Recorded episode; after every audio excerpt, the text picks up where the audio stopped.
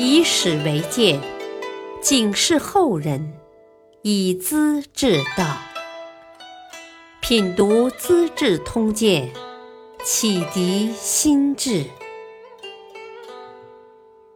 原著司马光，播讲汉乐。雷海清怒掷琵琶。雷万春伤剑微然。唐玄宗逃走后，长安城成了空城。洛阳的安禄山派孙孝哲进入关中，主持一切事务。他把唐朝留下的官员、太监和宫女，一批一批的搜查出来，押送洛阳。凡是追随玄宗西去的臣民的家属，连婴儿都要处死。罢职的宰相陈希烈和翰林学士张军、张继自动投降，当了安禄山的宰相。其余投靠的官员也有新的任命。这张继还是玄宗的女婿呢。安禄山总算暂时安定下来了。势力范围也有所扩大，西边到达陇山一带，南方连到江汉平原，北方占有如今的山西南部，东面已经打通洛阳和范阳的道路。这是他的全盛时期。不过，安禄山的将领大都是东北胡人，游牧习气不改，到了长安之后，志得意满。整天纵酒淫乐，抢珍宝，掳妇女，而不及时向西追击唐军，这就给玄宗逃入蜀中，太子李亨奔到灵武即位当皇帝，留下了宝贵的时间。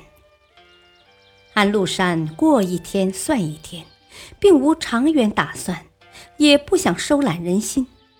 他抓不住皇帝，就叫孙孝哲把玄宗的妹妹霍国长公主，以及没能逃走的王妃和驸马等人抓到崇仁坊，全部剖腹剜心，用来祭奠死去的儿子安庆宗。杨国忠和高力士的朋友，安禄山平时所讨厌的人，一律斩杀，共八十三人。都用铁棍砸破脑壳，血流满街。同时，把皇孙和郡主、县主这些宗室的女孩子二十余人也杀死了。长安的皇宫里，玄宗设有大型歌舞乐团，分为坐步伎和立步伎，有鼓吹、胡乐、教坊、散乐。杂戏等成千上万的乐师和演员，有专门的迷赏羽衣舞队、驯马驯兽舞蹈队等。安禄山当年也曾多次大饱眼福，如今更是不肯放过，一律从长安送到洛阳。一天，安禄山在凝碧池陈设歌舞乐队，宴请臣僚。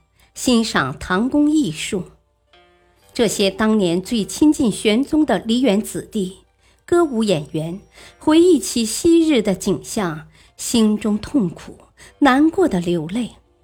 演奏很不整齐，安禄山的那些猛将一个个拔出腰刀，横眉怒目，跃跃欲试，只想杀人。乐师雷海清是一位琵琶高手。实在忍耐不住，一面弹一面骂：“恨之恨，破心山要把龙作燕；癞蛤蟆妄想把天鹅蛋，逼得官家下殿走天难。你说这般胡行堪不堪？”纵将你亲腹食肉，很难滑。谁想那一般没颠三儿，带心肠，贼狗难。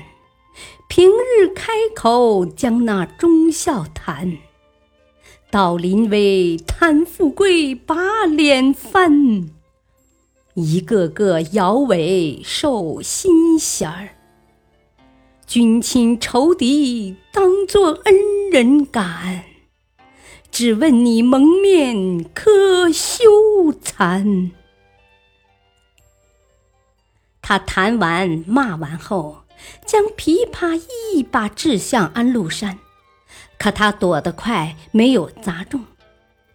北海清面向西方，痛哭不已，当即被绑在市马殿前，肢解成八大块，惨烈的死去了。安禄山自觉无趣，拂衣退出。大欢宴变成大烦恼，却也无可奈何。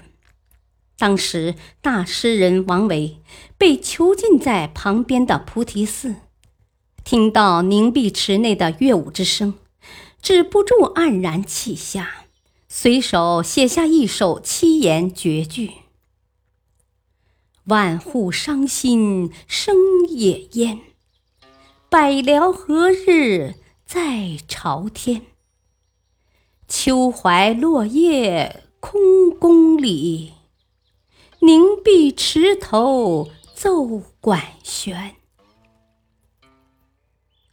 那么凄凉的气氛，正是当时中国现状的写照。对唐天子的怀念，对安禄山的厌恶。都在字里行间跟雷海清的壮烈行动足以互相印证。据说，当长安收复后，王维因有这首表达囚徒岁月忠诚之心的诗，才免于处分。安禄山稳守关中河洛，毫无进展。黄河以北的广大地域。许多英勇志士正在展开艰苦卓绝的战斗。张巡死守雍丘，就是最悲壮的例子。安禄山的大将令狐潮跟张巡曾是朋友，连攻几次不能破城，第三次又包围上来。张巡在城头，令狐潮在城下。互相问候家常，像平时见面一样。令狐潮看他态度和气，误认为是动摇的表现，想说服他：“我天下大势已经明朗，唐朝的气数完了。老兄死守一座孤城，到底是在为谁呀？”张巡反问他。啊！足下平时慷慨激昂，说要把满腔热血交给国家。啊，今天的行动也算为国家吗？令狐潮只得羞惭地退了下去。雍丘被包围四十多天，内外不通消息。这时，玄宗已逃到蜀中，令狐潮又写信招降。城中有六个将官，向张巡建议：“啊，我们兵力单弱，皇帝的生死存亡毫无音讯呐，倒不如先投降再说。”张巡不动声色。第二天，在大厅上摆设天子的画像，带领将士恭敬朝拜，人人泪流满面。张巡把这六个将官引出堂前，用忠心报国的大义严加责备，然后推出斩首。这样，将士的必死决心就越发坚定了。城里的箭矢用完了，张巡做成千多个稻草人，披上黑衣服，成夜用绳子放下城头。敌军以为是来偷袭的，争着放箭，到天亮才发现受骗上当了。这一次收得几十万只，真不亚于孔明的草船借箭。过了些天，张巡乘夜坠下人去，敌军大笑：“呵呵，又来骗箭吗？”不做防备，谁知这是五百名敢死队直扑敌营，放起大火，把营垒烧光，追逐了十多里。令狐潮又羞又怒，增添几倍人马，团团围困。狼将雷万春站在城头，正跟令狐潮通话，突然城下弩箭飞蝗般射来。他的脸上连中六箭，雷万春忍着痛楚，稳如泰山，一动不动。令狐潮不免怀疑：啊，张巡在弄什么鬼呀？分明是活人在说话嘛，怎么变成木头人了？接着派人查询，才知果然是雷万春，不觉大惊失色。远远的招呼张巡：“啊，昨日见过雷将军，才知道尊兄的军令多么严明啊！只可惜无法挽回天命啊！”张巡回敬道：“老兄，你连人伦道德也弄不清，还知道什么叫天命呢？”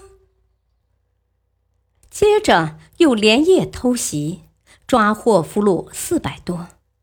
张巡分别审查，凡是刁滑的老兵游子，一律斩首；被胁从的百姓全部释放。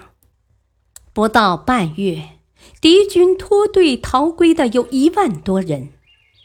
雍丘城就像一颗钉子，定在中原的心脏地带，拖住了大批敌军。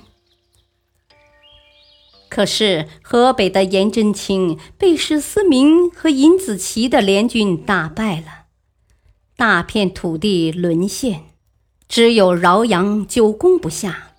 守将张兴是位勇士，双手能举千斤，而且聪明机智，善于用兵，一直坚持抗击。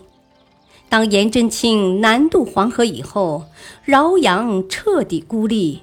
使尽粮绝，太守李系绝望自焚，张兴也当了俘虏。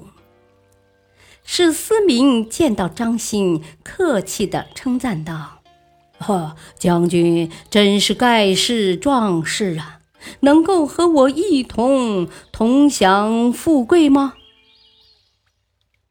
张兴平静地答道：“我是唐朝的忠臣。”当然没有理由来享受你们的富贵。我活不多久了，想说一句话再死。史思明点头应允，张兴也的确是诚心诚意的。啊，天子对待安禄山恩同父子，超过了所有的大臣。陆山却不思报答恩义，竟要发兵攻打两京，作践百姓。男子汉不能歼灭逆贼，够可耻的！还要北面站立，向安禄山称臣吗？我倒向足下提个建议，不知能不能听？足下追随逆贼。是要求取功名富贵，可是这好比燕子在帘幕上筑巢，哪能长久呢？何不乘机杀掉陆山，转祸为福，建立功勋，长保富贵呀？史思明听不进去。叫人把张兴的手脚展开，绑在木柱上，用锯条锯他的腰身。张兴骂不绝口，直到昏死过去。在战争的相持阶段，这些英雄人物的英勇行为令人肃然起敬。感谢收听。下期播讲，南霁云，临淮断指。睢阳城，张巡殉国。敬请收听，再会。